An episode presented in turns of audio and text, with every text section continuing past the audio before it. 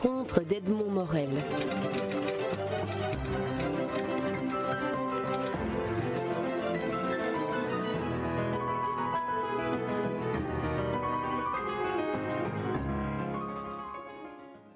Maya Polakova ou Maya Polachkova dans votre, dans votre nom euh, prononcé de manière, de manière originelle. Euh, vous, vous, êtes dans l'actualité artistique à, deux titres euh, en ce, en ce mois de janvier, février. D'une part, par la publication aux éditions Didier de Villers d'une magnifique monographie sur votre, sur votre travail, monographie qui contient des, reproductions de, de, vos œuvres, mais aussi des, des textes d'écrivains, d'écrivains amis d'écrivains très proches comme Paul Aymon, votre, votre mari, mais aussi Jacques de Decker et Daniel Gilmont et Jacques Socher qui ont écrit des textes euh, dont, on, reparlera. Et l'actualité, c'est aussi une, euh, une, double exposition, l'une au théâtre Poème qui s'appelle maintenant Poème 2, et une autre, euh, Reflet de la cerisée, qui s'ouvrira le, 27 janvier et se tiendra jusqu'au 6 mars au CIMES du, Théâtre des Martyrs à, Bruxelles. Alors, on va évoquer toute cette, euh, toute cette actualité-là sans suivre une, une, trace chronologique, mais plutôt une, trace d'émotion que crée votre, votre travail. Et j'aimerais qu'on débute par, la technique que vous utilisez. Est-ce que vous pourriez décrire, pour ceux qui ne connaissent pas votre œuvre et qui vous écoutent, la manière dont, dont vous construisez votre œuvre avec des petits bonshommes, pourrait-on dire, qui sont découpés dans un quotidien belge? Eh bien, euh, euh, c'est d'une simplicité absolue. Euh, à savoir, je prends le papier journal et je taille dans le papier journal des petits hommes plats, le terme trouvé par Jacques de Decker à un moment donné de mon parcours. Et à partir de ces petits hommes plats, des petits personnages euh, d'une euh, douzaine de centimètres de hauteur, je crée des ensembles qui vont de l'abstraction à la figuration, euh, de l'histoire au jeu de couleurs tout simple. Comment vous est, venue cette, technique? On, peut dire que tout artiste suit une sorte d'évolution dans, les palettes, dans les, instruments, dans, le matériau qu'il utilise. comment êtes-vous arrivé à ces, petits bonshommes, bonhommes plats qui, vous accompagnent maintenant depuis plusieurs années? Quelles, quelles ont été les étapes? Écoutez, je vous répondrai heureusement que nous avons nos mains. Euh, moi, je prétends que nos mains possèdent une intelligence que euh, notre cerveau ne possède pas. Ainsi, un jour, mes mains, euh, je dois vous dire, je suis une très très grande lectrice du journal depuis mon enfance. J'étais guidée par mon père vers cette pratique. Donc, une des premières choses que j'ai pris en main à mon arrivée en Belgique, c'était le papier journal. Mais pourquoi mes mains ont pris un petit crayon, un petit ciseau et se sont mis à découper les personnages, ça reste de, de, de leur domaine. Là, je ne peux pas vous raisonner, mais c'était les mains, ça s'est passé comme ça. Est-ce que vous pouvez me dire à quoi sert dans votre travail le petit crayon? Parce que le petit ciseau, je comprends bien, on voit des découpes, mais vous m'avez montré vos, instruments qui tiennent dans une main, m'avez-vous dit. Alors, à quoi sert le petit crayon? Mais il est très très important parce que euh, le personnage, euh, pour, pour, euh, pour, pouvoir raconter, pour pouvoir devenir le personnage des tableaux, il doit avoir sa charge plastique, sa charge d'expression de couleur et de forme. Donc je dois le situer dans un endroit précis de la page du, page, du journal pour que certains morceaux d'image, certains morceaux de texte deviennent l'image, lui donnent l'expression ou euh, un morceau de vêtement. Donc je ne peux pas rater l'endroit. Le crayon m'aide à faire un rapide croquis dans le journal qui me permet de tailler le personnage à l'endroit voulu. Est-ce que si on fait une analogie qui vaut ce qu'elle vaut avec la photographie, le crayon serait un peu l'obturateur, c'est-à-dire c'est le moment où, l'écran de visée, c'est le moment où vous cadrez votre personnage? Mais il y a peut-être quelque chose de ce que vous dites, peut-être, oui, oui, oui. Maintenant, c'est un obturateur qui peut aussi vous donner des conseils. Ah Alors, on, va poursuivre un peu les, personnages tels que, tels, que, tels que vous les découpez, les, ces, ces, hommes, ces hommes plats. Euh, ont tous une expression différentes l'un de l'autre. On pourrait croire, quand on voit les grands ensembles que vous faites dans vos tableaux de grande taille, qu'ils sont euh, similaires, un peu comme une, comme une armée qui marche au pas, comme dit euh, Jacques de Decker dans son texte. Mais non, ils sont chacun avec leur personnalité propre. comment, comment vous vient cette, euh, cette perception que vous avez de la personnalité de chacun des personnages que, que vous découpez dans le journal? Écoutez, est-ce que ça vient du fait que chacun, avant d'arriver dans le tableau, a existé autant qu'individu? D'abord, il a été imaginé par moi, réfléchi par moi, dessiné par moi, découpé par moi, je l'ai touché lui tout seul, un à un, avant qu'il euh, rentre dans un ensemble. Et je ne pourrais pas travailler autrement. Je, ne pourrais pas travailler autrement. Euh, créer une forme et le reproduire mécaniquement ne m'intéresserait strictement pas. Ce qui est étonnant, c'est que vos personnages, ces, hommes plats, n'ont pas de visage dessiné. Il n'y a pas de regard, il n'y a pas d'œil, il n'y a pas de nez, il n'y a pas de visage. Pourtant, chacun d'entre eux, à nouveau, un regard, a une expression et a une physionomie qui n'appartient qu'à lui. Est-ce que, euh, comment, comment est-ce au moment où vous êtes devant la grande feuille de journal déployée devant vous, comment voyez-vous le, le, jeu des couleurs, de la typographie, de, l'écrit et de, et, de l'image euh, sur le journal pour en faire ces personnages? Écoutez, moi je trouve que c'est assez simple. Euh, avant de démarrer un tableau, moi, ce tableau, je le vois. Euh, et l'image mentale que j'ai est la base qui me permet de repérer les personnages dans ces grandes pages de journal. Euh, donc, je ne suis pas perdue euh, devant une page. j'ai une image mentale qui me guide et qui me permet de voir et repérer les personnages vous êtes originaire de, Slovaquie actuelle, mais de l'ancienne euh, Tchécoslovaquie, qui, on le sait, est un, est un pays qui a une, richesse dans un des arts, qui est le cinéma d'animation. Euh, Daniel Gilmont, je pense, dans, un des textes, fait allusion au fait que peut-être dans une sorte de mémoire très ancienne, euh, vous, auriez la, trace de ce cinéma d'animation ou ou d'ombre chinoise. Est-ce que vous en avez une, perception est-ce, que, vous validez cette, euh, impression? Écoutez, franchement, je, n'y ai jamais pensé. Pourtant, enfant, j'étais euh, bien sûr le public de ce magnifique cinéma d'animation. Et peut-être effectivement, Yalia, nous ne pouvons pas tout dire sur, euh, sur euh, notre travail. Là où, euh, dans les commentaires qui sont dits, je me reconnais un tout petit peu plus, c'est quand on parle des rythmes musicaux. Hmm. Là, je peux dire oui, oui, je, je, peux reconnaître, mais je pense qu'ils ont tous raison. Oui, elle parle d'une petite musique allègre ou d'une petite musique qui est, qui est un peu caractérisée. C'est le mouvement, là, peut-être, de, de vos personnages. Le, mouvement, mais en fait, avec des morceaux de couleurs et des morceaux de graphie, vous pouvez vraiment imprimer des rythmes très très précis à, un ensemble de tableaux. Euh, vous pouvez imaginer qu'un personnage est une note musicale c'est vrai que certains de vos tableaux, qui sont euh, avec des personnages un peu plus alignés, un peu plus dissociés que dans les, que dans les masses de groupes que vous faites, on a parfois l'impression de lire une partition, de lire des notes sur un fil. Et il est possible de faire une transcription en, langage musical de ça. C'est quelque chose qui me ravit incroyablement parce que je vis vraiment persuadée que les expressions artistiques ont des liens très très très profonds et peuvent se couler l'une dans l'autre. Alors le lecteur de, la monographie publiée chez Didier Devillé peut être euh, euh, trompé sur la taille des tableaux s'il ne lit pas euh, dans la légende du tableau sa taille exacte, parce que vous faites du monumental aussi. C'est assez. comment choisissez-vous le, moment où, vous décidez de, la taille de la toile à laquelle vous allez vous consacrer?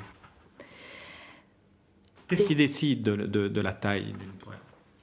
Écoutez, c'est assez incroyable même pour moi, euh, parce que ça vient en même temps. Euh, à un moment donné, ça peut être en pleine nuit, ça peut être euh, au supermarché. On a la vision mentale du tableau et on reçoit l'énergie de ce tableau. Donc, en pratique, quand on le voit en, plus petit, on reçoit la, force et on, prend le, papier de la taille comme il faut. Quand on le voit en très très grand, mais on devient très agité, on court à la maison pour euh, couper un très très grand papier. C'est les deux choses euh, vont ensemble. Alors, je n'ai jamais compris pourquoi à un moment donné euh, cette vision s'installe, pourquoi le besoin de ce tableau-là? Là, je, je n'ai pas de réponse. Mais à un moment donné, il y a une force énergétique dans l'énergie et on sait que ça sera petit, moyen, grand, très très grand. Et dans la monographie, là je rends hommage à Didier de cet ordre de dimensions et de titres, s'il n'était pas derrière les artistes, mais les, artistes ne les mettraient pas. mais... il a beaucoup de mérite. C'est important parce qu'ici on est chez vous et dans votre atelier, donc j'ai pu me rendre compte de la taille de certaines toiles. Si on ne les voit pas en, réalité, on ne peut pas se rendre compte que certains, certains de vos tableaux, certaines de vos œuvres sont vraiment des œuvres monumentales. D'ailleurs, vous m'avez dit qu'il y en a une qui est exposée dans un des couloirs de l'aéroport de Zaventem. Oui, oui, tout à fait, qui est une des grandes. Euh, comment c'est arrivé là? Comment c'est arrivé là Racontez comment, comment, comment ce tableau est arrivé. Euh, c'est assez, assez emblématique aussi qu'il se trouve dans un aéroport? Ces choses-là arrivent très très simplement. Euh, parce qu'à un moment donné, euh, Zaventem euh, mettait en on place un projet extraordinaire, à savoir faire habiter les espaces qui étaient déjà très très grands, qui se sont agrandis avec l'agrandissement, l'aménagement, la modernisation de l'aéroport, de faire habiter cet espace gigantesque par les objets d'art. C'est un projet extraordinaire qui a été mené par euh, plusieurs... Euh, commissaires d'exposition. Ils étaient quatre et dans ces quatre, il y avait professeur euh, Marcel Vagnol euh, qui connaissait mon travail. Et très simplement, un jour, vous recevez un courrier, Madame, dites-moi, euh, quelles sont les dimensions de vos travaux? Et ensuite, la réponse, celui de 3,20 mètres pourrait me convenir. C'est d'une simplicité désarmante. Ouais. Alors, euh, j'aimerais qu'on parle maintenant euh, des, titres que vous donnez à, vos œuvres. Parce que je... Ne parlons pas je, pense que cela, cela fait partie de la toile pour certains, de l'œuvre pour certaines d'entre elles, parce que la plupart de vos toiles ont un titre. Je ne sais pas si c'est vous euh, qui les choisissez, je ne sais pas si vous les choisissez avant. Comment vous, trouvez, comment vous identifiez, comment vous donnez une, une identité écrite à un tableau? Mais écoutez, parfois, le titre qui est en fait un accompagnement verbal, le titre d'un tableau est ce qui est la couverture d'un livre pour le livre, pour le, pour le, pour le roman. Parfois, il vient avec, en parallèle, il est là, et on en doute, on ne se pose même pas de questions. Parfois, on est tellement bien dans son jeu que on n'y pense pas, ça ne, ça ne s'est pas imposé. Et après, euh, c'est effectivement à, l'auteur, vous n'aviez pas euh, un euh, spécialiste, quelqu'un qui dirige une galerie qui, qui viendra vous aider là-dedans. Non, non, c'est à l'auteur de trouver et euh, pour moi, c'est très très souvent, euh, ça devient un, jeu. C'est un grand moment d'amusement, euh, pas mal de fois.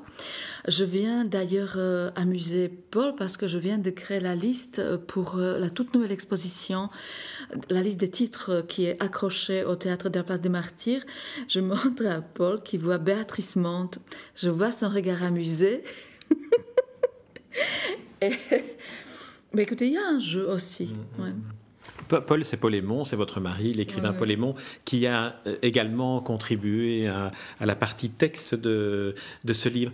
Euh, alors j'aimerais qu'on termine cet entretien sur les rapports que vous avez avec le théâtre, parce que euh, d'une part, les, les, deux expositions tournent autour euh, de pièces de théâtre, euh, sont exposées dans des lieux de théâtre. Et ce n'est pas la première fois, euh, une de vos premières expositions était consacrée à Ubu-Roi, si, je me, si je me souviens bien. Alors, comment travaillez-vous avec le texte de théâtre? Est-ce que vous le lisez? Vous, vous en tirez des éléments qui touchent votre sensibilité Et comment, comment choisissez-vous ces éléments-là? C'est vrai que euh, aimer le théâtre, c'est quelque chose de très, très slave. Les euh, Tchèques et les Slovaques ont sauvegardé leur langue euh, par le chant, par le conte populaire et par le théâtre populaire. C'est ancré dans la population. Quand après j'ai lié ma vie avec euh, un auteur de romans de, théâtre, ça n'a fait qu'accroître une, une, sorte de besoin vital. Et quand euh, la proposition, ce qui est assez exceptionnel d'un directeur de théâtre vient vers un plasticien. Je monte la série Z, euh, j'aimerais voir euh, un accrochage de tes tableaux dans mon théâtre pendant. C'est quelque chose d'extraordinaire. Donc, en discutant, je demande l'autorisation de pouvoir euh, m'appuyer sur le texte de la série Z. Je reçois l'autorisation. C'est magnifique. Et après, oh là là, oh là là, comment, comment, comment peut-on faire? Illustrer un texte théâtral, on n'arriverait pas, ça n'a d'aucun intérêt. Euh, la réflexion, comment s'y prendre? Et la réponse, mais descendre plus bas, plus bas, plus bas sous le texte et remonter vers un autre langage. Le, euh, et j'espère que j'ai réussi à saisir quelque chose de champ énergétique, vibratoire de ce texte magnifique. Maya Polachkova, je vous remercie pour euh, cet entretien. Alors, j'invite vraiment et je recommande vraiment à tous les, auditeurs de, euh, de se plonger dans votre œuvre, soit à travers la monographie publiée chez Didier de Villers, soit en allant au Théâtre Poème 2 au mois de janvier, soit en allant au Théâtre des Martyrs, où on peut voir accrocher euh, certaines de vos œuvres dédiées au, au, théâtre. Et alors, pour compléter cet entretien, je vais me tourner vers votre mari Paul Aymon, écrivain, académicien depuis, depuis peu, et euh, en lui demandant de lire, de faire la lecture du texte, en tout cas d'une partie du texte qu'il a consacré à votre œuvre, ce qui permettra de voir comment un mari et un écrivain peut écrire et raconter le, le travail graphique et l'œuvre graphique de la grande artiste que vous êtes, Maya Polatskova. Merci beaucoup. Observateur invisible venu du fond de l'espace et du temps, Voyageur artistique inlassable et permanent, Charles Albert Bessandre, les heureux lecteurs de La vie mode d'emploi de Georges Perec reconnaîtront en lui, quelque peu transfiguré, un des éminents protagonistes de ce merveilleux roman, passa son existence sans fin dans la fréquentation des arts plastiques. Le pourquoi de ses préférences n'a jamais été divulgué, mais on sait aujourd'hui qu'il resta longtemps auprès de peintres aussi différents que Botticelli, Okuzai, Tiepolo, Schikaneder, Scott, Pollock, Baba, Bartlebot ou Waterhouse. On sait aussi qu'au début du XXIe siècle, il séjourna pendant de longs mois, sinon davantage, dans l'atelier de Maya Polakova. Aussi silencieux que transparent, immobile dans un coin de la pièce, il la regardait examiner des pages de journaux récents, y traçait au crayon les silhouettes de ses petits personnages et les découpait avec précision au moyen de ciseaux minuscules. Elle leur appliquait ensuite un peu de colle sur le revers, les saisissait délicatement et, d'un geste précis, les fixait, solitaires ou en groupe, sur un carton de marque Canson. Tantôt ce support était de taille plutôt réduite, tantôt au contraire il était grand, voire très grand, et c'est par centaines alors que Bessandre voyait l'artiste y placer ses bons hommes.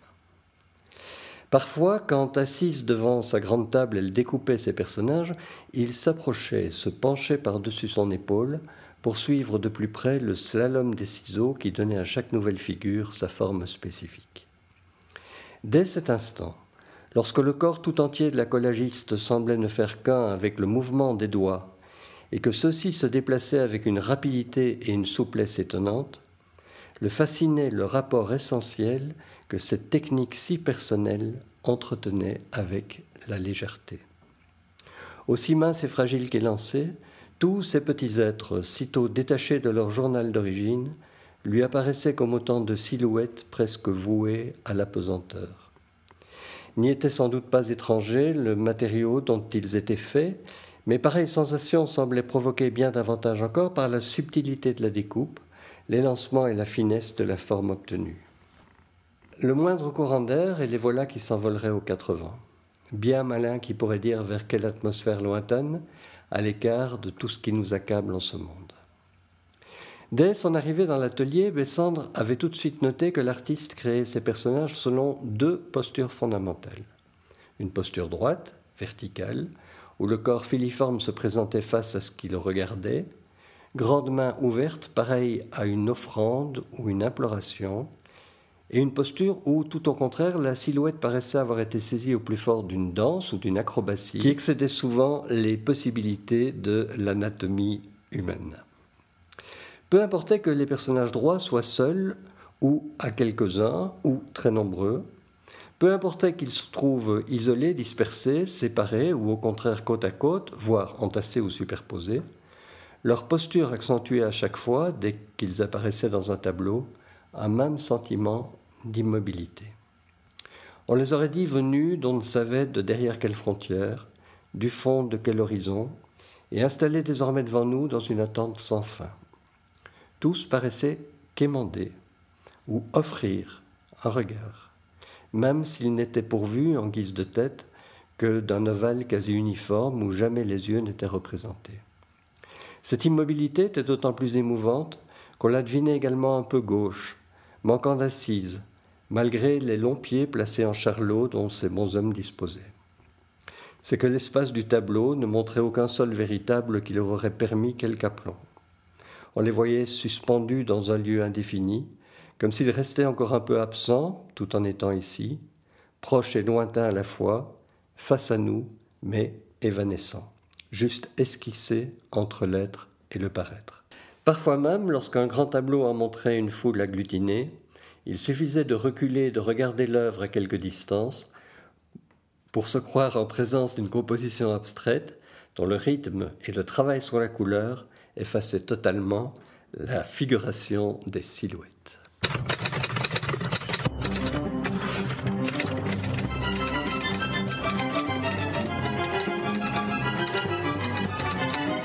Les rencontres d'Edmond Morel.